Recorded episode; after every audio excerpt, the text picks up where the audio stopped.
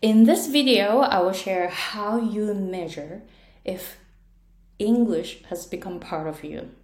Hey guys, it's Aiko. I'm an American English pronunciation coach and business coach. Before I dive into today's topic, I have a free workshop video for you to check out and to learn three concepts of American English pronunciation so that you can go to the next level. I know your level is already high. I know your English is already at an advanced level, but I know you can improve more. So then, this video will guide you to get the best out of your voice. And I shared three concepts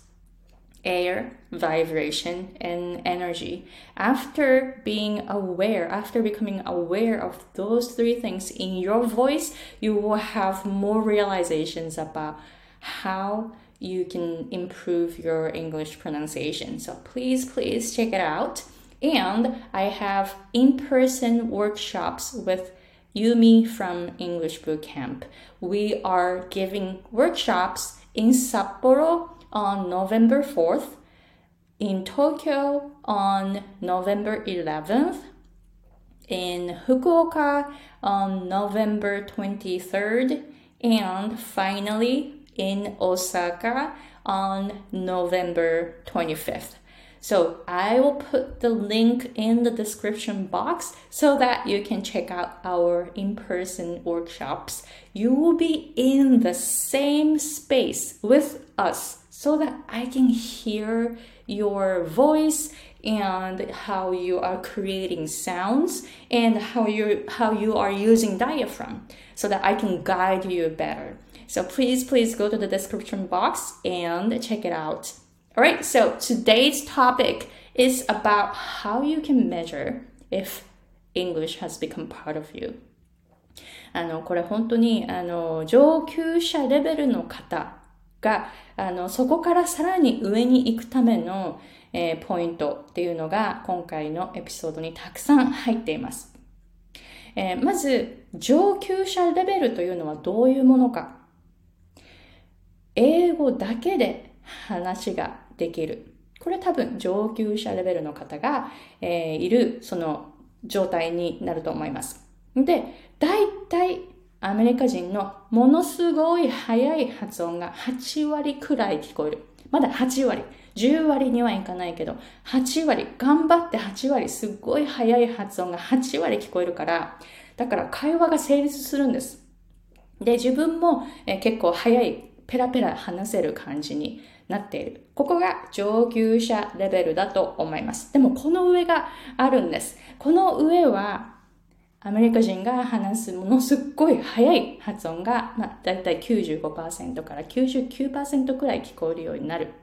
そして、英語を話している時に頑張らなくなる。英語上級者の人たちの英語というのは、英語を頑張って話してますよっていうのがまだ見て取れるんですね。で、私も英語上級者レベルだった時は、英語頑張って話してますよっていうのが出ていたと思います。または、英語で言い訳をしたり、私の英語はセカンドラングエージだからというふうに前置きをしてハードルを下げるということを、したりしていました。でも会話、その日常生活はほぼ問題ないんです。アメリカに住んでいても。でも、いざという時、例えばアメリカで何かをしたいなっていう時に話を聞いてもらえないとか、やっぱりその自分が話してる時に英語すごいこう頑張って話していますよっていうふうに、あの、こういう感情が入っているから、Your English is good ってよく言われていました。Wow, what part of Japan are you from? とか、How did you learn English so well? とか、英語の話題になることが多かったんですね。これが英語上級者レベルだと思います。えー、で、そこから上に行くと Your English is good 言われなくなるんです。なぜなら、英語を話しているという意識さえ消えていくからです。頑張って英語話しているんだよっていうのも、どんどんどんどん消えていきます。そして相手が言うことが大体もう95%から99%くらい聞こえますから、勘違いがなくなるんですね。8割だとやっぱりなんとなく流れはつかめるんだけど、勘違いがまだまだあるんですよね。えー、そしてまだ英語での言い訳をするという感じになります。でもそれを超えるともう勘違いもなくなるし、ほほぼ全てが聞こえるから。そして自分も英語を話しているっていう、そう、あの、こう、頑張ってる感じがしないから、your English is good. もう本当に言われなくなります。ということで、えー、じゃあそのレベル、その高いレベルに行った時に何が起こるかっていうのを紹介しますね。それは、英語が自分の一部になったという自覚が芽生えてくること。で、これはどういうふうにあの、こう、how, how do you measure it? Right? Measure, like measurement, right? How do you measure it? これは、もう本当に疲れている時、または病気になっていて体調が悪いという時、この時に英語を使うのが苦ではないというふうになったら、英語が自分の一部になったというサインになります。私はえー、アメリカに住み始めて、で、えー、22年住みました。えー、そして20年目くらいまでは、本当に疲れたり、本当にもう体調悪い、風邪ひいたとか、本当にもう具合悪いとか、と眠たいとか、あの、お腹が空いたいとか、機嫌悪いとか、えー、そういう時にですね、英語、私の脳が英語を使うのを拒否し始めるんですよね。というのは、英語を使うと、やっぱり脳が すごく、あの、疲れて、あの、日本語その母語を使うよりも、セカンドラングエージで、セカンドラングエージを使う方が脳がすっごい疲れるんですよ。どーっと疲れるんですよね。なので、アメリカに来てからまだ20年目くらいまでの時は、やっぱり夫と喧嘩して、こう、わーってこう、何か自分の意見を言いたい時とか、体調が本当に悪くて、あの、こう、ぐだーってしてる時とかは、本当に英語を使えなくなるんですよね。もうね、脳が、あの、もう、その、エネルギーが使えなくなっちゃって、もうエネルギーがないから、あの、脳が英語を使うのを拒否るんですよ。もうそうなるともう日本語しか話したくないというモードになってしまうんですね。でも、やっとアメリカに来てから21年目、22年目、えー、ちょっとこう、体調を崩して、例えば風邪をひいたりとかして、あの、こう、風邪を、本当に、あの、こう、熱があったり、もうずっと咳していたり、みたいな感じで、こう、ベッドで横たわって、もう、もうすごくこう、大変、しんどい、疲れた、もう何もできないっていう、やる気が、もう、何も、もうエネルギーが何もない時に、英語使うのが苦だ、苦じゃなかったんです。アメリカに来てから21年目でそれを経験して、あれ？って、今まではこういうふうに体調悪い時って英語使えなかったんですよね。脳が英語を使うのすっごい拒否してきたんですけど、アメリカに来てから21年目で、やっと脳がですね、あの、英語を使う時に余分なエネルギー、その日本語と同じような感じのエネルギーで、えー、英語だから今までたくさんあのもっとカロリーとかエネルギーとか使っていたのをもう21年目になってやっと日本語を使う時のようなエネルギーの量になって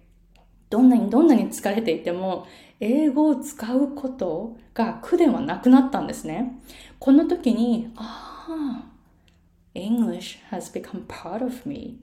というふうに思いました。本当にこれは、あの、こう、体験してみないと、本当にこの状況というのが、あの、わからないし、私もこう、言葉では、あの、こう、説明できないというか、こういう状態があるんだということを以前は知らなかったので、えー、ここでシェアしているんですけれども、本当にこれは経験した人しかわからないんですね。